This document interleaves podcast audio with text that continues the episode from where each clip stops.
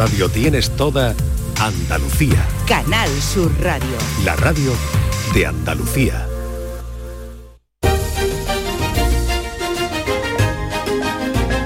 En Canal Sur Radio, Días de Andalucía, con Carmen Rodríguez Garzón.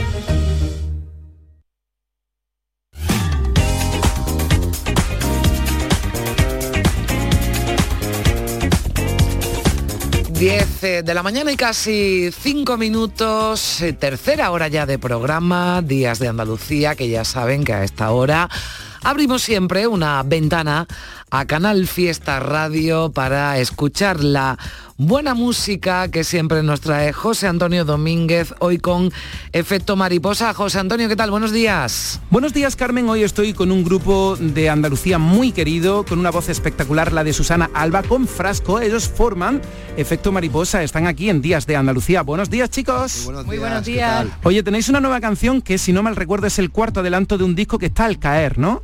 Eso es, bueno, no sabemos cuándo, pero sí, sí que está ahí ya elaborándose. Se llama Laberinto de Cristal. Ah, ¿y qué queréis contar en esta canción, Frasco, Susana? Laberinto de Cristal es el cuarto adelanto de nuestro próximo trabajo. Eh, es una canción musicalmente mm, basada en, los años finales de los 80, principios de, los 90, que, creo que, vuelve a estar muy, muy de moda casualmente este tipo de, sonidos, de ritmos y demás. Y es una canción que explota en el estribillo, eh, pero de una manera muy peculiar, porque viene con mucho ritmo y justo, justo en el estribillo la dejamos casi desnuda, con un arreglo de cuerda que, que, refuerza lo que es el mensaje de la canción. Pues vamos a ponerla ahora mismo en Días de Andalucía con Efecto Mariposa, un grupo de esta tierra que está siempre eh, pues ofreciendo unas canciones espectaculares como esta que estoy deseando compartir con todos los oyentes de Canal Sur. Chicos, que tengáis un buen fin de semana. ¿Dónde nos tomamos algo? ¿En vuestra tierra, en Fuengirola, por ejemplo? En Fuengirola, vamos, si quieres comer, el mejor sitio al Cherolé y para tomarte algo en cualquier esquina de Fuengirola, en el paseo marítimo, en cualquier sitio. Da igual donde sea, si es con vosotros, donde sea. Gracias por estar, Efecto Mariposa. Muchas gracias.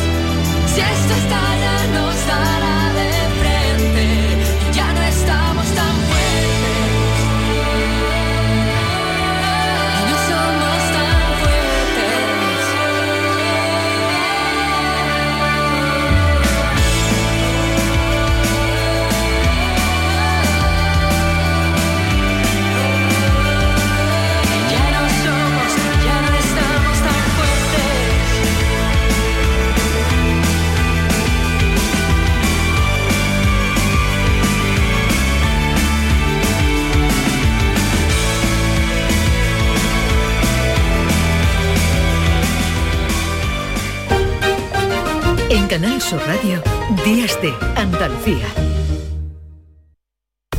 Sofía tiene 22 años. Siempre le han gustado las matemáticas y todo lo relacionado con el espacio. Desde pequeña tenía clara su vocación. Sabía que quería hacer una ingeniería. Ahora estudia en una universidad pública gracias a una beca.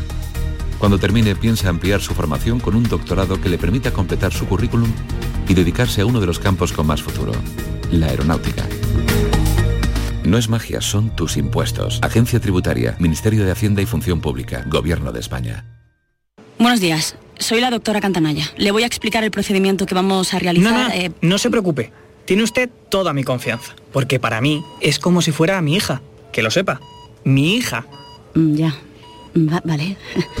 Extra Día del Padre de la ONCE. El 19 de marzo, 17 millones de euros. No te quedes sin tu cupón. Cómpralo ya. Extra Día del Padre de la ONCE. Ahora cualquiera quiere ser padre. A todos los que jugáis a la 11, bien jugado. Juega responsablemente y solo si eres mayor de edad. Nuestro sueño era llevar nuestro vino a cualquier parte del mundo, de una manera innovadora. Y ahora lo estamos haciendo. Somos de la generación de los que sueñan y hacen. Con los fondos de la Unión Europea, miles de sueños como el de Pilar, Francisco y Rocío de Bodegas Robles se están haciendo realidad. Entra en plan de recuperación.gov.es y haz el tuyo posible. Gobierno de España. Días de Andalucía. Con Carmen Rodríguez Garzón. Canal Sur Radio. Ya no quiero barreras, yo quiero tu luz, que ya hace dos primaveras, que solo eres tú. Sorry por ser tan directo, es que ya va mucho tiempo, igual deberíamos vernos, aunque se desmonte el secreto. Y es que me gusta... 10 y 12 minutos, pues estamos a punto ya de entrar en la primavera. El próximo lunes dejaremos atrás el invierno, aunque, bueno, pues el tiempo que nos ha acompañado en estos últimos días ya nos ha hecho un adelanto, ¿no? No oficial, pero desde luego un adelanto de la primavera, aunque hoy hace algo más de fresquito. Nos lo contaban nuestros compañeros esta mañana. Las temperaturas máximas también, eh, bueno, pues eh, descienden este fin de semana y esos valores que hemos tenido la semana pasada bajan algo. Pero para celebrar la llegada de la primavera, en Sevilla se celebra una nueva edición de la calle, de calle, de calle Cultura que llega en esta ocasión al barrio de los Bermejales de la capital. Desde las 11 de la mañana, en unos minutitos y hasta las 2 de la tarde se va a cort- cortar el tráfico, ténganlo en cuenta si van a pasar por esa zona, la avenida de Finlandia, para celebrar esta cita que trae una amplia agenda de propuestas que se centran, bueno, pues en la llegada, como decíamos, de la primavera y con muchas actividades de las que nos va a hablar Isabel Ojeda, que es la directora general de Cultura del Ayuntamiento de Sevilla. Hola Isabel, buenos días. Muy buenos días a todos. Bueno, para quien no lo conozca, porque nos escuchan en Sevilla, que habrá que también Álvaro algún despistado y fuera de, de- de Sevilla, eh, cuéntenos, Isabel, ¿qué es esto de Calle Cultura? Bueno, Calle Cultura es una iniciativa que pusimos en marcha eh, el año pasado que consiste en cortar una, una gran arteria de la ciudad, una gran avenida, para dedicar durante ese día el espacio a otros habitantes de la ciudad que normalmente no son los que cogen el coche, sino que, que son los que lo- las personas mayores, los niños o simplemente personas que, les gusta caminar y es una manera diferente de, de apropiarnos de- del espacio público y poder disfrutar de la calle. Y como excusa, pues la llenamos de, de actividades lúdicas, de juegos, de deporte y de cultura, pues para que podamos disfrutar de la calzada y de la ciudad de una manera diferente. Bueno, digamos que se peatonaliza, ¿no? Esa avenida, Sí, al menos durante una hora. Bueno, comenzaron Una fuerte, hora. comenzó fuerte esa- esta iniciativa Calle Cultura, ¿no? El año pasado en el Paseo Sí. Colón, una Sí. vía que todo el mundo conoce, ¿no? Viva o no en Sevilla, con la Torre del Oro, donde está ubicada la Plaza de Toro, eh, de la Maestranza, el Teatro Maestranza también. Eh, empezaron allí, pero ya lo que han hecho es eh, llevar, ¿no? Esa Calle Cultura por, lo- por los barrios de, de Sevilla, además así lo van no. a seguir haciendo, ¿no?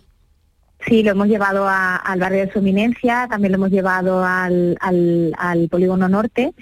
Eh, en Sevilla Este estuvimos hace un par de semanas y ahora le toca el turno a los Bermejales.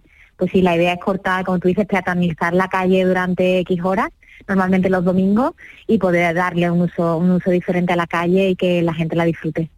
Bueno, eh, eh, esto va a seguir, va a seguir paseando por barrios. Entiendo que los vecinos ¿no? de, de- de- estos barrios donde se traslada ahora esta iniciativa participan, pero también es una oportunidad ¿no? para que otros vecinos de otros barrios se desplacen ¿no? y conozcan otra- otras zonas de Sevilla. Sí, intentamos contar con la complicidad de los vecinos, poniendo en valor aquellas actividades más creativas que surgen en, los barrios y poder darle la oportunidad de que ellos participen activamente, pero es verdad que, son suficientemente atractivas como para que gente de otros barrios se, se acerque a disfrutarlas. Hay muchos juegos infantiles, por ejemplo, como los que jugábamos nosotros de pequeños, con la rayuela, la socatira, a las chapas, esos juegos que no, cuando podíamos jugar en la calle no había tanto, tanto peligro, pues los devolvemos durante unas horas a la ciudad eh, o otras actividades de patinaje o de bicicleta y poder transitar sin riesgo de que, de que nos atropellen a los niños. Bueno, y, eh, actividades, entiendo, Isabel, destinadas, eh, bueno, no solo al público infantil, pero sí se piensa, ¿no? Especialmente en los más pequeños. Bueno, depende también del, tipo de, la población que exista en cada barrio. En este caso, por ejemplo, en los Bermejales, como sabemos que hay una población de, familias jóvenes y con muchos niños, pues están pensadas básicamente en los niños. Lo hemos centrado en los niños y en la primavera. Eh, pero también hay otras actividades que, van dirigidas para, para otros públicos, no solamente son los niños pero sí, fundamentalmente, mm, sí, quizás que sean los niños los que los que más disfruten y los padres viendo que pueden pasear por la calle sin ningún tipo de riesgo y que y que hay actividades y ofertas para, todos los públicos. Bueno, pues ya lo saben, si pueden se pasan mañana, mañana domingo, que he dicho yo hoy, no mañana domingo, en, la, en el barrio de los Bermejales de Sevilla, la avenida de Finlandia, que va a quedar cortada al tráfico, también lo avanzamos por si alguien pasa por allí y no se ha enterado, bueno, pues es por esto, por la calle Cultura que se instala durante unas horas en este barrio, seguirá, eh, bueno, pues recorriendo ¿no? Otra, otras zonas de, de, Sevilla. Es un buen nombre, ¿eh? por cierto, para el callejero, calle de cultura. sí, sí, la verdad es que no sabía muy bien qué nombre ponerle, pero sí es una manera de sacar la mm. cultura a la calle y de que mm. realmente la cultura no sucede solamente en los, en los teatros o en los museos, sino que la propia ciudad de Sevilla compone un, escenario al aire libre que hay que, hay que aprovechar.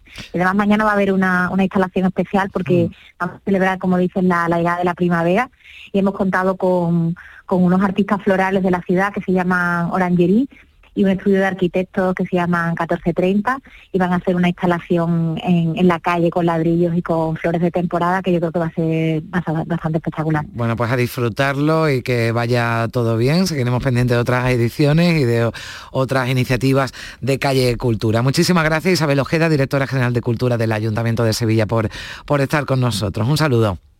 Muchas gracias y a vosotros. 10 y 17 minutos de la mañana. En Canal Sur Radio, Días de Andalucía. Canal Sur Sevilla. Huerta Santa Teresa San Pablo. Compra en tu barrio y date una alegría. En la Asociación de Comerciantes de Huerta Santa Teresa San Pablo hemos preparado para ti grandes sorpresas y regalos. Repartimos 1.200 euros en cheques de consumo. Compra en tu barrio y consigue tu premio. Promueve Asociación de Comerciantes de Huerta Santa Teresa San Pablo. Financia Ayuntamiento de Sevilla. Llega el momento más esperado de las letras sevillanas. Del 22 al 26 de marzo, Tomares celebra su decimocuarta Feria del Libro, la primera gran cita literaria del año en España. Cinco días en los que Tomares reúne a los mejores escritores del momento. La gran fiesta del libro, con más de 120 autores, 30 presentaciones, actividades infantiles, librerías y editoriales. Ayuntamiento de Tomares. Tomares como a ti te gusta. Cinco Océanos, la boutique del congelado, abre nueva tienda en Sevilla, en Triana. Hasta el 9 de abril, pollo entero a 1,90 la unidad. Cinco Océanos, especialistas en productos congelados. Variedad, calidad y precio con la mejor atención. Pollo entero a 1,90 la unidad. Nuevo Cinco Océanos en Triana, calle Pajes del Corro 96. Sigue la corriente del río. Navega en la inmensidad del océano. Adéntrate en la jungla. Descubre lo desconocido. Sumérgete en un mundo de medusas. Rodéate de peces tropicales y echa raíces en el manglar. Ya estás conectado. Déjate abrazar por el mar. acuariosevilla.es una vez más vuelve al Centro Comercial Los Alcores la mejor exposición de Semana Santa de Sevilla. Ven a visitarla y descubre sus espectaculares detalles que te sorprenderán y te adentrarán en el maravilloso mundo cofrade. En la planta baja del Centro Comercial Los Alcores. Consulta los horarios en ccalcores.com. A92 salida a 7 Alcalá de Guadaira, Sevilla. Centro Comercial Los Alcores. Mucho donde disfrutar. Días de Andalucía. Con Carmen Rodríguez Garzón. Canal Sur Radio.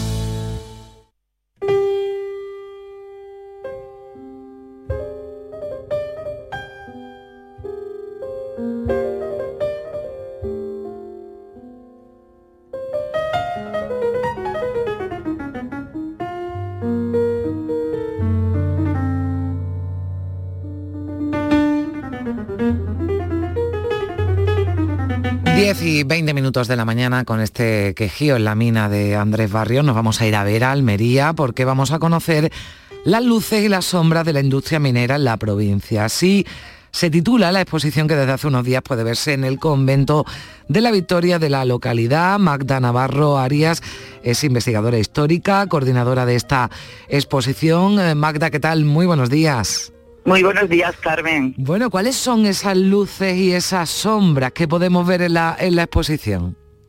Pues como bien has apuntado, se trata de una exposición, eh, yo diría que única en toda Andalucía, sobre todo por el volumen de objetos originales que, alberga. Es una exposición que no es científica ni, es técnica, es una exposición para que todo el mundo pueda visitarla, muy divulgativa, eh, y se ha mm, segmentado en diferentes apartados, apartados, pues por ejemplo como el de la minería y, la mujer, la figura de la mujer no solo eh, como propietaria, o como accionista, sino también como minera, haciendo las propias labores de, un minero y que, estaban hasta ahora pues un tanto escondidas. Se habla también de minería y religión, de minería y masonería. Eh, vais a ver, vais a tener la oportunidad de ver una réplica de lo que fue la escuela de, de, mineros que hubo aquí en Vera, era una de las seis que hubo en, España, y en definitiva pues engloba eh, pues y reseña mm, los, los aspectos más importantes tanto del lado del propietario, de los grandes industriales, como de las labores de los mineros, la explotación infantil, mm. eh, las condiciones laborales, la medicina, bueno, un poquito de todo. Claro, eh, esas luces, ¿no? Y esas sombras, que así es como se titula, ¿no? Luces, porque supuso bueno, pues una inyección económica ¿no? Para, para, la, para la provincia con esas explotaciones mineras, pero estamos hablando de un trabajo eh, durísimo, ¿no? Y en eso también se muestra en la, en la exposición. Pero, Magda, ¿qué importancia tuvo la, la, minería ¿no? en la provincia de, Almería y en la zona de Vera? Pues sin ánimo de ser arrogante, la importancia fue a nivel internacional.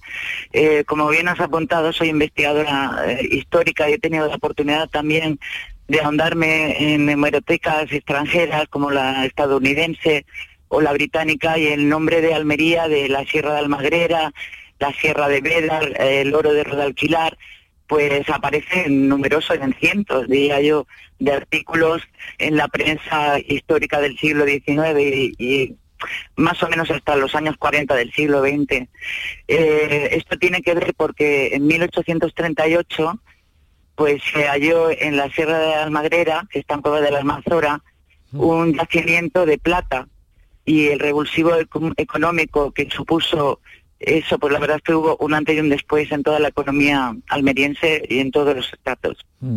Eh, veo por aquí que la, que la exposición, bueno, hay muchos objetos, algunos ya nos lo, nos lo apuntabas, pero hablamos de fotografías inéditas, de mobiliario, de vajilla, todo esto, ¿cómo lo habéis conseguido unir? Entiendo que también a través de, donaciones privadas, ¿no? De, los propios ciudadanos que igual lo guardaban, ¿no? Como una reliquia familiar pues has dado en, la clave porque así ha sido, ha sido un trabajo bastante arduo de campo, eh, realmente esta exposición hubiera sido imposible sin las cesiones que han hecho las familias, los descendientes y bueno, hay, hay objetos muy curiosos y bueno, la gran mayoría, por no decirte el 100% de los objetos que se van a ver jamás han visto la luz.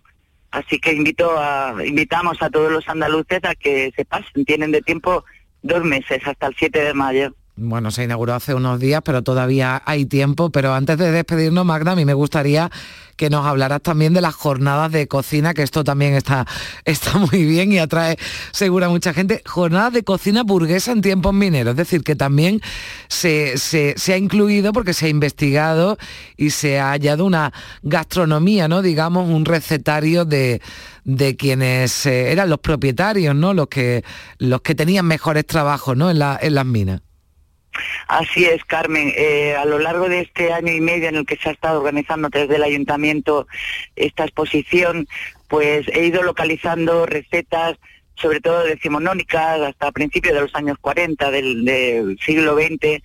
Y bueno, consideramos que, teniendo en Vera eh, este referente gastronómico a través de nuestros restaurantes de alta cocina, como son Terraza Carmona, Juan Moreno, Lua de Puerto Rico, Marau Beach Club, pues pensamos por qué no vincularlos y que se animaran y se tiraran a esta maravillosa piscina y, e incluyesen durante varias jornadas pues en sus menús eh, estas recetas tan tan maravillosas que guardaban pues los cajones de estas familias recetas que comían su sí, mayoría sí, que- que pues la verdad es que comían bien, ¿eh? No Sí, se lo ¿no? pasaban mal a la hora del almuerzo. Eran comidas, bueno, muy elaboradas, que prácticamente requerían pues toda una mañana para su cocción, para su elaboración. Comían mucha ave, ¿eh? comían faisán, comían cor- mm, codornices, perdices, eh, luego también lenguado, eh, mucho bacalao, hay muchísimas recetas de, de bacalao, de, mm, de pescado de dulce también, de, de río dulce, como por ejemplo las truchas. Bueno, eh, hemos localizado de momento 250 recetas, algunas de ellas son de familiares y algunas que hemos rescatado de las hemerotecas antiguas de, de, la- bueno, de los periódicos de Almería. Bueno, pues ya lo saben, desde luego una propuesta muy interesante, tienen tiempo, que siempre está bien darse un paseo por Almería, por Vera, ya tienen un motivo más, esa exposición, Luces y Sombras, la Sociedad del Sureste de España en tiempos mineros, en el convento de la Victoria. Magda Navarro, investigadora histórica, coordinadora de esta exposición, muchísimas gracias por, por estar con nosotros, que vaya todo bien, un saludo. Ca- Carmen, muchísimas gracias a ti y permíteme una Sí. pequeña puntualización, dar las fechas porque eh, las jornadas comienzan esta semana. Las abre Terraza Carmona del 22 al 24 de marzo. El restaurante Terraza Carmona es muy conocido porque durante muchísimos años ha promocionado fuera de España la, la cocina andaluza. Luego del 29 al 31 de marzo continúa el restaurante Juan Moreno. Haremos un parón en Semana Santa, aunque la exposición seguirá abierta para desde el 12 al 14 de abril continuará eh, el restaurante Lua de Puerto Rey y cerrará del 19 al 21 de abril Maraú Beach Club. Y que en estas jornadas gastronómicas también colabora la Diputación Provincial de Almería y algunos ingre- ingredientes serán pues los típicos de sabores de Almería de, aquí- de aquí de la provincia. Estáis todos invitados Bueno, pues e eh, invitadas. Gracias, eh, Magda. Bueno, nos pasaremos por, por Vera para, para disfrutar de esa exposición y de su gastronomía y de, y de todo lo maravilloso que tiene esta localidad almeriense. 10 y 28 minutos de la mañana. Yo no maldigo mi suerte porque minero nací. Y aunque me ronde la muerte, no tengo miedo a morir. Porque de orgullo me llena ser el mejor barrenero de toda Sierra Morena, de toda Sierra Morena. Bajo la mina cantando porque sacan el altar. Mi madre queda rezando por el hijo que cuando siento una pena, lanzo al viento mi cantar. Soy minero y templé mi corazón con pico y barrena. Soy minero y con caña, vino y ron me quito las penas. Soy barrenero porque a mí nada me espanta solo quiero el sonido de una taranta, compañero. Dale al marro para cantar mientras garbillo que al compás del marro quiero repetirle al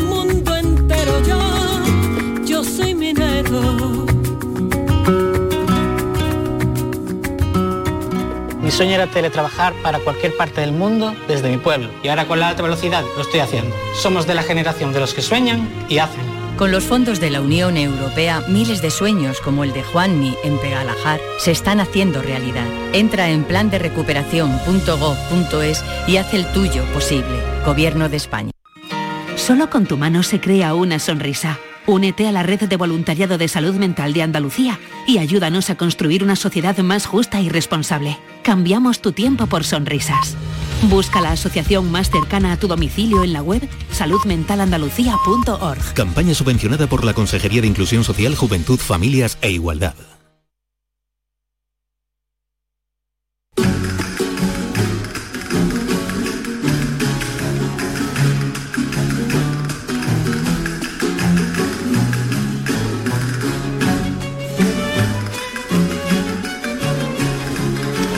Son las diez y media de la mañana, todavía tenemos 30 minutos por delante con muchas propuestas interesantes como la que siempre nos trae Primi Sanz. Hola Primi, ¿qué tal? Muy buenos días, ¿qué tal? Pues muy días. bien, muy bien, aquí esperando la primavera. La primavera y el contado que viene. Sí, sí, y el palmarés también del Festival de Cine. que Así es. Eh, Ahora dentro de un ratito, a Sí. las once y media de la mañana, está convocada la rueda de prensa para dar a conocer quiénes son, cuáles son las películas ganadoras de esta nueva edición del Festival de Cine en Español de Málaga, que ha tenido mucha presencia además latinoamericana. Bueno, está, ha estado cargado de, de cintas cada vez, además, eh, bueno, vemos más películas, más documentales de mucha calidad además y es una semana llena de Carmen, buen ha habido cine, de sí, todo, de tanto, todo, sí, tanto, sí. que ha sido imposible, bueno, un aficionado al cine entra en paranoia, porque Ah, Claro, no, no, no no llega. se puede abarcar todo ni, ni se puede contar todo. Que es Primi, un poco que- la tendencia de todos los festivales, Claro. yo no sé un poco por dónde van, ¿no? Lo, lo llenan, ¿no? De, de- de- de- de- de muchísimas cosas está lleno. Bueno, tú lo habrás, a Primi, los oyentes de Málaga la habrán escuchado durante toda la semana, ¿verdad, Primi? Te has pegado un empacho Ahí hemos de- estado de en festival, sí, bueno. pero mm, bueno, hemos dado a conocer algunas de las películas Mm. que se han presentado en el festival, que han sido muchas, muy variadas y algunas muy buenas también, ¿eh? Y es lo que vamos a hacer ahora porque vamos a, va- vamos a hablar de un, eh, de un trabajo conjunto, además de, de- de unos eh, malagueños o residentes en Málaga, ¿no? Que, bueno, pues que sacan un, un documental, un trabajo por una curiosidad, ¿no? Que les lleva a, a- a realizar este Buscando a. Sí, esta tarde ya de las últimas películas que se van a ver en, en el festival se presenta a las cinco y media en el Teatro del Sojo, aquí en Málaga es el Teatro de Antonio Bandera, Ah. dentro de la sección de pases especiales del festival. Y mm, es una historia muy curiosa porque mm, resulta que en esta ciudad todo el mundo sabe dónde está la calle Lember, pero nadie sabe quién es Lember. Hmm. Bueno, eso Yo pasa creo- en Málaga y en muchos, y en muchos lugares. sitios. Dice la Pero calle bueno. tal y ese quién era, pues no sé. Ahora es verdad que a golpe de Google miramos, pero, pero, Pero, muchas hay, un- veces hay sí, una sí, historia detrás de este. Lember absolutamente interesantísima. Pero creo que tenemos a los Sí. directores del, del documental aquí, así que vamos a ver qué nos, qué nos Sí, cuentan de él. Vlad Israez y Fali Álvarez. Hola, ¿qué tal? Buenos días. Hola, ¿qué tal? Muy buenas. Hola. Bueno, em, parece que en vez de en Málaga estén en, en, no sé, en otro planeta o muy lejos, ¿no? bueno, ¿qué, eh, cómo, cómo, ¿cómo nace este buscando a, a, a Lember? ¿Cómo empieza esa, esa búsqueda? Pues mira, Pues- yo creo que lo has explicado muy bien tú, ¿eh? Es precisamente por eso, ¿no? Nosotros vivimos en la Trinidad, muy cerca de calle Lember, y solemos pasar mucho por ahí, y siempre pues nos hemos preguntado que quién había detrás de esa calle, ¿no? A ver, eh, Sí, y la- fue una sorpresa absoluta, la verdad, porque lo que tú dices, ¿no? Eh, que muchas veces no sabemos quién está detrás de la calle, ¿no? Y por qué se le ha puesto ese nombre a la calle, pero es que en esta ocasión, cuando nos dio por buscar un poco en internet, vimos que había muy pocas cosas sobre él, pero todo lo que ponía era como súper interesante, ¿no? Y un poco pues eso ha sido la- el objetivo, ¿no? Reivindicar la figura de uno de los compositores andaluces más prolíficos, porque tiene muchísimos trabajos hechos y una historia súper trágica que uniéndola a su obra, pues creo que nadie nadie va a olvidarse ya y de quién es Emilio Lember. ¿eh? Yo creo que no. Mm, Bueno, si os parece, vamos a contar un poco dónde está el origen, en este caso paterno, del padre de Emilio Lember Ruiz. Hubo un, un naufragio muy importante en el 1900 en las costas de Málaga de una fragata alemana, el SMS Geinesenau, que se estrelló contra la escollera y fue una cosa terrible. Entonces muchos malagueños se Mm. echaron al mar para ayudar a los supervivientes del naufragio. Muchos malagueños también murieron allí. Uno de aquellos supervivientes precisamente fue el padre de Emilio Lember y tanto le gustó en Málaga que se quedó. Por ahí empieza toda esta Mm. historia de Lember, ¿no? Efectivamente. Sí, sí. Además un hecho... Otto Lember. Otto Lember, sí. Y efectivamente, eh, se quedó en Málaga, eh, los malagueños se portaron estupendamente con los, con los alemanes, eh, de hecho en la bandera malagueña eh, se puede leer eh, La muy hospitalaria, por- porque la verdad que fue un hecho que tu- se, se vio en toda la prensa, o sea, se hizo mucho eco, ¿no? Y este, Otto Lember se quedó, se, eh, se quedó en acogida con la familia Ruiz. Y cómo son las cosas que se enamoró de la pequeña de la familia, de Conchita Ruiz, y fruto de ese amor, de ese alemán eh, con, con esta malagueña, nace Emilio Lember Ruiz. Fíjate, o sea, la, la- la historia, ¿no? De la de, de por qué Emilio Lember, ¿no? Claro, porque uno con ese apellido dice, bueno, pues muy malagueño no es, ¿no? Pero, pero Pues ahí, sí. viene, ahí viene, ahí viene su, su, su historia. Y eh, entiendo, Vlad y Fali, que habrá sido eh, complicado, ¿no? Porque decís, miramos y tampoco había mucho, eh, mucha información. Digo que habrá sido complicado, ¿no? Realizar este documental, buscar testimonios, ¿no? Ir un poquito más allá, ¿no? De, de- la vida de, de- este compositor. Sí, ha sido complicado. Eh, de hecho, el título, Buscando a Lember, hace referencia a eso, ¿no? A la búsqueda que hemos hecho de él, porque se ha convertido también en algo que era digno de contar, ¿no? Las dificultades que hemos tenido para encontrar datos, para encontrar información, pero hay que decir también que Málaga tiene unos grandes archivos, tanto fotográficos como de registros, en los que finalmente hemos podido dar con un montón de información y esto unido a, varios expertos en música clásica y algunas personas incluso que estaban desarrollando tesis sobre este compositor, porque también el tema de la arqueología musical es algo que, que se lleva también, no es que sea muy habitual, pero hay personas Bueno, nosotros que tenemos aquí a, ello, ¿no? Gil de Galvez, que como Carmen sabe, nos Sí, hace una sí, sí. arqueología espléndida y que yo creo que alguna vez ha puesto incluso... Sí, yo es que a- estaba a ahora, Lember. ahora que os estoy, fíjate, escuchando, eh, digo, a mí Lember Ruiz, digo, me ha hablado, fíjate cuando he caído, cuando habéis dicho el nombre del de su padre, ¿no? De Otto Lember y digo, esta historia o algo en ella hemos contado con, con Gil de Galvez que, no, que nos da siempre una clase magistral de, de- música, ¿no? Y que nos ha hablado de, de, de así que eh, ¿qué- qué- qué- ¿quiénes participan en el, en, el, en el documental, ¿no? ¿Y qué testimonios habéis, habéis recogido? Pues mira, tenemos muchísimos expertos. eh, contamos con varios directores también, como David García Carmona, también, eh, de aquí de Málaga, también hemos grabado en Madrid, tenemos a Javier Claudio, tenemos a Joaquín López Gon- eh, González, Manuel Ruiz Villegas, o sea, tenemos parte de la familia que queda de descendientes de Lember, parte de la familia que tenemos de los Ruiz, tenemos a Paula Coronas, que ha hecho una interpretación fabulosa a piano de algunas obras de, de Lember para nosotros, porque Por una ejemplo, cosa esto que está sonando es de Eso que ella está sonando, sí. y el puerto, sí, una composición de Lember. Exactamente. Y así ha sido, es, vamos, de lo mejor que nos ha pasado un poco es que Lember nos acompaña durante todo el documental. O sea, usamos la propia música del compositor para dar color a, a esta historia. Y eso me parece, vamos, ha sido una experiencia increíble contar con una música sinfónica, pues de cine, porque Lember hizo más de Claro, 30 hizo también películas. muchas bandas sonoras, ¿verdad? En los Claro, años 40, sí, sí. 50. Eso es una de las cosas que nos llamó mucha atención, ¿no? Que tenía más de 30 películas en los años 40, cuando empezaba a hacerse aquí eh, el- las, pel- las películas, ¿no? O sea, de alguna manera fue un pionero haciendo bandas sonoras. Pero bandas sonoras, también hizo revistas, eh, mucha música sinfónica. O sea, nos parecía increíble que no supiéramos nada de, de este compositor. Hay que ver las Entonces, cosas que tenemos que descubrir. Oye, ¿qué os parece, para que suene un poquito, que oigamos el, el tráiler de lo que, un poco del resultado que se va a ver esta tarde en el Teatro del Sojo?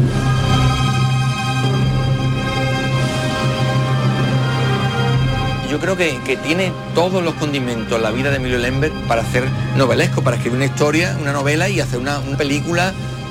Es un enorme creador que nos deslumbra. Dios mío, pero ¿cómo este tío pudo haber escrito esta obra formidable y tal? un virtuoso, uno de los artistas que estaba siempre en cartelera, que tocaba con todas las grandes agrupaciones. Poco a poco empieza a hacerse un nombre en la escena musical. No queremos desvelar No. demasiado porque, No. bueno, la verdad es que hizo mucho en muy poco tiempo, murió muy joven. Además creo que por voluntad propia, eso sí es conocido, es público, ¿no? A ver, Sí, sí, Fali. Vladimir. Fali no saben, Sí. no saben quién habla. Claro que sí. Pero sí, Vladi, cuenta, cuenta, cuenta tú. Venga, habla Bueno, dale. pues eh, sí, él, él tuvo que adaptarse, él fue víctima un poco de, como muchos otros artistas, ¿no? Del cambio político que se produjo en la guerra civil. Y entonces, como por vivir de la música, tuvo que adaptarse a, a- a diferentes géneros, diferentes estilos. Y, pero una cosa que siempre mantuvo fue un andalucismo muy marcado en lo que hacía, ya fuera de, cualquier estilo que hacía, mezclado también un poco con la influencia de Johann Brahms, o sea, mm. germánico andaluz, ¿no? que lo define perfectamente. Hombre, y además ha habido colaboración alemana en esta película, ¿no? Por supuesto, ha sido muy, muy importante, ¿eh? porque también nos han dado acceso al archivo que ellos tienen en el consulado alemán y hemos tenido acceso por algunas fotos del Neisenau inéditas que, están metidas en el documental porque del Neisenau ya sabéis que hay mucho material y es una historia muy conocida, pero nosotros también hemos querido darle su parte especial dentro del documental para que quede ahí contada bien, ¿no? Para siempre. Yo aprovecho para dar las gracias ¿no? a los que han colaborado, como el Consulado de la República Federal Alemana, por supuesto a Canal Sur, ¿no? que, le gustó el proyecto y, se apuntó, y al Ayuntamiento de Málaga, Diputación de Málaga, que nos han abierto las puertas, la verdad, para, hacer este proyecto. Les ha gustado a mucha gente también porque creo que Lember, aparte de que nos centramos obviamente en Lember, pero Lember es la un poco eh, la excusa que tenemos para también contar otras muchas cosas, mm. como este, este naufragio, eh, la, historia del puente de los alemanes, que, también es, es un puente aquí muy mítico en Málaga, que es fruto también de esa ayuda que se le dio a, a los náufragos alemanes. Siete años después hubo una riada en Málaga que, que se llevó por delante un montón de puentes, separando varios barrios, y los alemanes fueron los primeros que dijimos, aquí estamos nosotros, vamos a ayudar, y han construido un puente que a día de hoy sigue estando muy, muy bien, que ellos siguen incluso manteniendo la, o sea, siguen incluso considerando ¿no? el mantenimiento de ese puente mítico igual que estas historias, pues también tenemos la historia de cómo se hacían las bandas sonoras en los años 40, mm. como hablamos también de otros muchos compositores que igual que Lember tuvieron que adaptarse.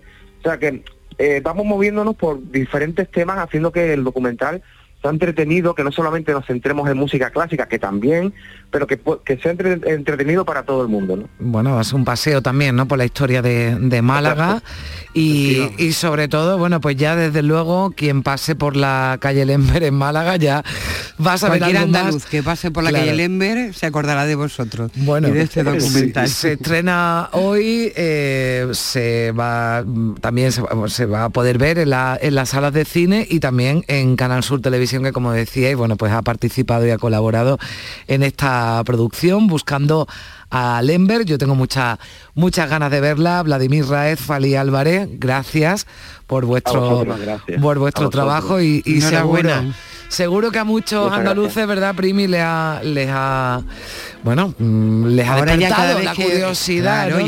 que, que escuchen esta este sonido del nodo, se mm. acordarán de Lember, que se lo inventó él. Bueno, pues la, calle Lember en Málaga y buscando a Lember ese documental. Primi, un beso fuerte. Hasta la semana que viene. Adiós.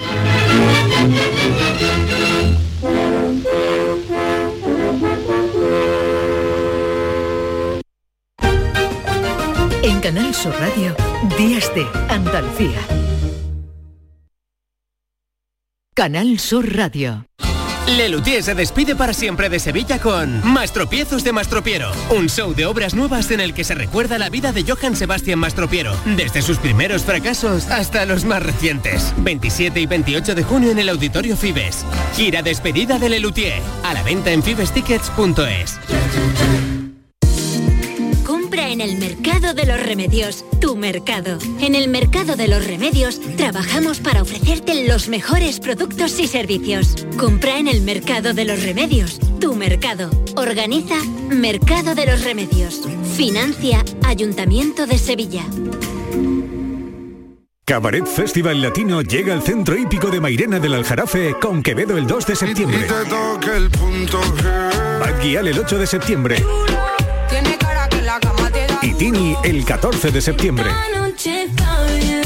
Venta de entradas en el corte inglés y Ticketmaster, con el apoyo institucional del Ayuntamiento de Mairena del Aljarafe. de tu mejor verano con Cabaret Festival Latino. Llega el momento más esperado de las letras sevillanas. Del 22 al 26 de marzo, Tomares celebra su decimocuarta Feria del Libro, la primera gran cita literaria del año en España. Cinco días en los que Tomares reúne a los mejores escritores del momento. La gran fiesta del libro, con más de 120 autores, 30 presentaciones, actividades infantiles, librerías y editoriales. Ayuntamiento de Tomares. Tomares como a ti te gusta. Cinco Océanos, la boutique del congelado, abre nueva tienda en Sevilla, en Triana. Hasta el 9 de abril, pollo entero a 1,90 la unidad. Cinco Océanos, especialistas en productos congelados. Variedad, calidad y precio con la mejor atención. Pollo entero a 1,90 la unidad. Nuevo Cinco Océanos en Triana, calle Pajes del Corro 96. Cristina en la red. Desde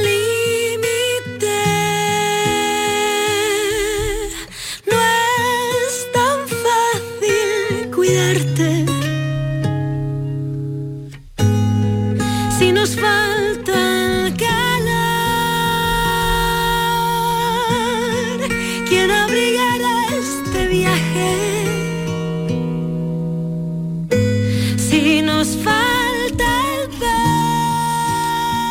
Pues no falta nunca a su cita, cada sábado a esta hora ya eh, 14 minutos nos quedan para las 11 de la mañana. Cristina Consuegra. Hola Cristina, ¿qué tal? Buenos días, Carmen, ¿qué tal? ¿Cómo A mí me da mucho palo, ¿eh? Cortar a Rosalén y con esta, ya, esta, y con esta, esta canción, canción, con todo el sí. significado que, que arrastra. Sí, sí, sí. en los márgenes, ¿verdad? Se llama, eh, bueno, como la película, ¿no? Eh, de la, que- canción sí. que, que, bueno dota de sentido Mm, musical sí. a la película la ópera prima de Juan Diego Boto en los márgenes eh, y que bueno pues como es muy marca de la casa en el caso de Rosalén siempre refuerza ese significado tan poderoso que tiene esta Mm. película además en una semana fíjate muy complicada por todo lo que se está ya hablando de rescates bancarios desde Mm, Estados Unidos sí, de si llegará esa contaminación a Europa dices otra vez Nos estamos echando a temblar con el Euribor disparado, ¿no? Con, con familias con muchas dificultades para, para asumir esa subida de, la, de las hipotecas y, y- y se habla, ¿no? Mucho de, de ello, de esas situaciones límites, ¿no? De, de algunas personas en una sociedad, ¿no? Actual y como está en los márgenes.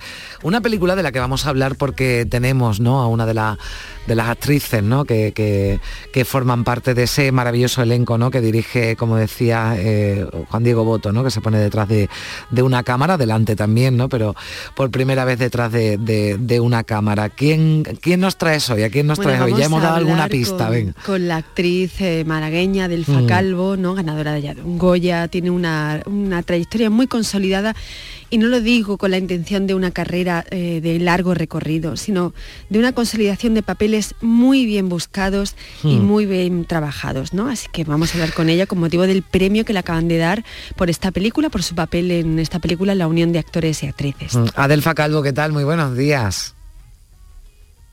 Encantada de estar con vosotras esta mañana, tan bonita. Pues eh, igualmente, igualmente, porque teníamos, eh, ¿verdad, Cristina? Muchas ganas de, de- de hablar contigo. Por cierto, bueno, te han dado ese premio porque las eh, críticas, además, a tu interpretación, Adelfa en los márgenes, son estupendas. Yo te lanzo dos preguntitas. ¿Cómo ha sido tu experiencia en esta película? Y sobre todo, ¿cómo llevas las críticas? Y esto de, los de los premios, porque cada, cada actor y cada, cada actriz, ¿no? Pues tiene, bueno, pues...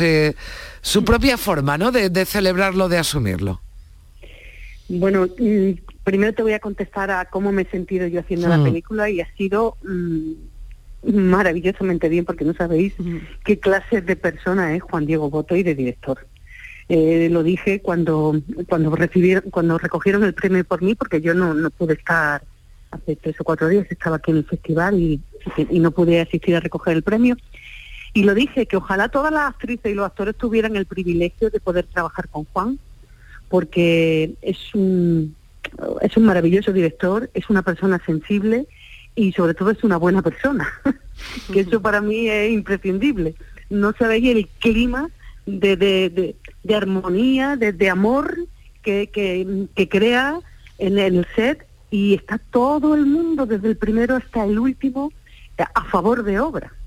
Y entonces eso, mm, bueno, yo me quedé con una sensación de verdad cuando, cuando terminé todas aquellas secuencias muy complicadas, él estaba todo el tiempo a mi lado cogiéndome la mano, terminaba la secuencia, me cogía la mano, me abrazaba, me decía, yo ya lo tengo Adelfa, si tú quieres repetir lo que tú quieras. Y claro, trabajar de esa manera, imaginaos lo que es para una actriz que está dándolo todo, porque yo, eso sí tengo que decirlo, que me he dejado el alma en los márgenes y yo me he dejado allí el alma de verdad. Ahora, sí, ahora, hablaremos de, del papel ¿no? que, que, tienes Adelfa, pero claro, yo te decía, porque se nota, y en eso decía que, que incide la, las críticas, ¿no? Y quien habla de tu interpretación en, eso precisamente, en que te has dejado eh, el alma, ¿no? En esta, en esta película sobre, sobre esto que, señala Adelfa, de, de, ese cuidado, que, bueno, supongo que, claro, obviamente tiene mucho que ver el que él haya estado al otro lado, ¿no? Y sepa lo que es el trabajo actoral, lo que cuesta, ¿no? Eh, a veces yo creo que somos muy injustos y muy injustas con el con el trabajo de, los intérpretes, ¿no? porque es eh, muy duro. Yo te quería preguntar, eh, Adelfa, eh, ahora llegaremos al discurso de Blanca Portillo, que quiero traerlo porque ha sido bueno, muy, muy comentado. pero antes Sí, y muy, además muy necesario, pero antes, eh, porque lo tengo todavía muy fresco, ayer en el Festival de Málaga se le concedió el premio Málaga Talent a, Carla Simón, que bueno, la sentimos como muy mm. propia aquí en esta ciudad, ¿no? porque empezó su carrera de la mano del Festival de Málaga. Em, además, también estrenó Alcarrás eh, fuera de sección oficial, pero fue estreno. Y ella dijo algo ayer muy interesante, eh, con mucha firmeza y mucha ternura, y lo, caso con esto que señalabas de la manera de trabajar de Juan Diego Boto, que es que ella necesitaba que las mujeres, eh, o necesitábamos que las mujeres comenzaran a, contar el mundo. Eh, precisamente por todas estas cineastas que comienzan a hacer cine de una manera muy diferente. Pilar Palomero, Elena Trapé, eh, se me ha ido la directora de Cinco Lobitos. Eh, eh, efectivamente, otras tantas mujeres que comienzan a contar la realidad mm. tal como es y como ha sido. Pero te quería preguntar sobre esto, ¿no? El papel de las mujeres que comienzan a dirigir historias, a escribir historias y a poner en el centro el papel de las mujeres actrices. Pues a mí me parece importantísimo y necesario. De hecho, volviendo a los márgenes, porque es de lo que yo tengo más reciente. Mm. Primero, la historia la he escrito con Olga Rodríguez, que es una maravillosa periodista y tiene una sensibilidad que, bueno, ya conocemos. Y luego se ha rodeado de mujeres, todo el equipo está, está lleno de, grandes profesionales. Em, la directora de arte es, un, es una mujer. Em, es que no, no quiero olvidarme de los nombres de nadie porque eh, la la sonidista, eh, Tamara Arevalo, que es la hermana de Raúl Arevalo, que es una de las mejores sonidistas que tenemos ahora en España. Eh, Clara Notario, que es la eh, dirección de arte.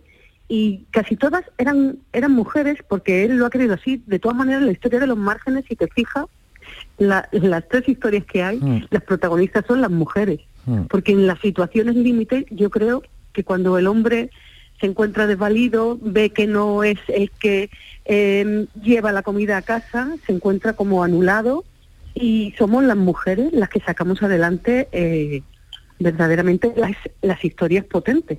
En la mía, bueno, con mi hijo, pues, yo no quiero hacer spoiler de la, de, la película ni nada, pero son las mujeres las que, las que salimos al frente de cada problema que hay en, en cada historia.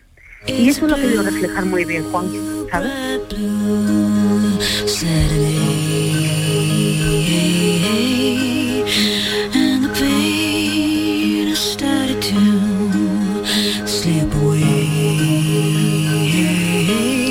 Hacía referencia antes, Cristina, a ese eh, discurso de Blanca Portillo que tenemos aquí, ¿no? podemos escuchar un, fragmento, si os parece, a, las dos y por si hay algún oyente, ¿no? Que no lo haya, que no lo haya escuchado. ¿Os parece?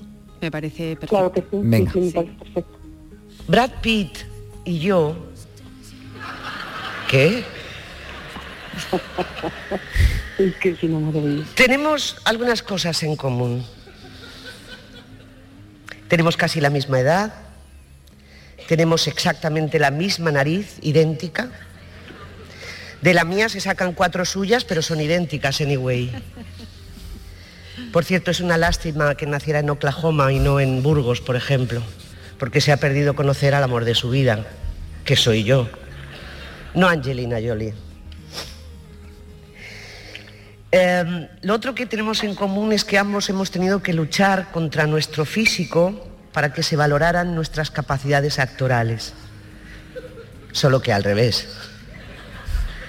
Él ha luchado contra su belleza para demostrar que es más que un cuerpo y un rostro hermosos y yo contra mi falta de belleza para demostrar que sin ella también se puede ser actriz. Bueno, magnífica Blanca Portillo que, apareció en vaqueros con camiseta. Eh, bueno, no lo podemos poner completo Adelfa, pero pero pero maravillosa, ¿verdad? Sí. Mm, yo estuve con ella un día antes porque fui a mm. verla al Soho para ver esa maravilla que recomiendo que vea todo el mundo de Mayorga, que es el, el Silencio, que es un monólogo que está ella sola en el escenario y es, bueno, de una belleza el texto y ella es una, se lo dije, digo, eres una bestia parda y le di las gracias mil veces porque es que es muy fuerte lo que hace en el escenario Blanca. Y luego tener la valentía de salir en una noche glamurosa donde todo el mundo iba engalanado con su vaquero y su camiseta blanca y sus tenis, me pareció lo más, me pareció lo más. Yo la admiro porque, bueno, es una actriz y una persona genial, la verdad. Sí sobre, muy rápido, eh, sobre esto que comenta Blanca Portillo, ¿no? No solamente tenemos el problema, que yo creo que comienza ese asunto a solucionarse, ¿no? A, la balanza comienza a equilibrarse sobre las mujeres, eh, la necesidad de que las mujeres contemos las historias, las escribamos, las dirijamos, ¿no? sean dirigidas por nosotras, pero el papel de las mujeres actrices eh, se enfrenta a una doble opresión eh, Adelfa. Por un lado, lo que comenta Blanca Portillo desde el sentido del humor, pero con toda la crudeza que arrastra, mm. que es... Claro, yo, no sé si os acordáis de, todo mi discurso en el autor, porque para mí la película mm. aquella sirvió para mostrarme delante de todo el mundo y decir, así soy, yo con mis kilos, con mi mm. cuerpo, soy una mujer de 56 años y esto es lo que hay, me miro al espejo y me quiero y como yo hay muchas mujeres que se quieren, que quieren disfrutar del sexo, de la vida, del amor. Y la, yo me acuerdo, y lo he dicho en muchas entrevistas, que para mí esa fue la película. ¿Cuántas mujeres mm. me paraban por la calle y me decían, gracias, es que nos hemos sentido identificada contigo, porque es verdad que existimos. Y, y cuanto más años cumple, más experiencias tienes, más historias tienes que contar. Eso está claro. Y, el, una... Sí, sí, sí, dale, dale. No, que digo que una película sin mujeres es una película muy aburrida, entre otras cosas. Bueno, es que un mundo sin mujeres es un mundo muy aburrido. Por supuesto, muy aburrido. el, tema de la edad, ¿no? Y lo has, lo has sacado, lo has puesto sobre la mesa, lo mm. pones sobre la mesa continuamente en redes sociales cuando te dan un micrófono y, eres consciente de tu altavoz, ¿no? Pero el tema de los papeles, eh, insisto, ese tema comienza a equilibrarse, pero en la invisibilidad de las mujeres cuando traspasamos la edad de los 50 está ahí. ¿No? La invisibilidad, eh, esa cuestión de que desaparezco del mundo. Bueno, porque el mundo del cine también de alguna manera lo han creado los hombres. Se han inventado que tenemos que tener unas medidas especiales y se lo han inventado ellos, pero para, para, en contra de nosotros. Yo siempre digo que un actor bajito, calvo, feo, eh, triunfa y una mujer eh, con más kilos de la cuenta, con más años, bueno, con más años de la cuenta, cuando cumple años ya no sirve. ¿Por qué? ¿Por qué nosotras con 50 años estamos haciendo papeles de personas de 80. ¿Por mm. qué? ¿Por qué una chica de 20 años ya está haciendo de madre o incluso de abuela y haciendo papeles de 40? ¿Por qué, ¿Por qué tenemos que estar sacrificadas con la puñetera belleza y la estética y ese invento de que una mujer con ciertas medidas es bella y todo lo demás no lo es? ¿Por qué? Yo ya después de eso no voy a decir nada más, Cristina, no tengo nada más que decir porque estoy completamente de, acuerdo con ese mensaje también potente de una pedazo de actriz también como Adelfa Calvo, que hoy nos ha acompañado para echar el cierre ya a esta mañana de sábado. Adelfa, muchas gracias, de verdad. Muchas gracias. Muchas gracias a vosotras, que vivan las mujeres valientes, que vivan las mujeres trabajadoras y que vivan las mujeres siempre, que tenemos el mundo es nuestro, el mundo es nuestro y muchas veces los hombres tienen miedo de que, bueno, que se les pueda ir muchas cosas de la mano, pero que estén tranquilos porque nosotros lo único que queremos es el 50% de las cosas que ellos tengan el 50 y nosotros el otro 50. Que no se asusten, que no queremos nada más. No más del 50. Gracias, Adelfa. Un beso. Un abrazo. Un Cristina, te espero, mi 50% en este tiempo. te espero el próximo sábado que tengas una bonita semana. Un beso. Igualmente, buen fin de semana. Bueno, y también que tengan un feliz día, pero recuerden que mañana domingo desde las 8 de la mañana vuelve Días de Andalucía y que sigue la radio todavía con mucha mañana, mucha tarde. Sigan aquí en Canal Sur Radio. Y como decimos, pasen un buen sábado, sean felices, adiós.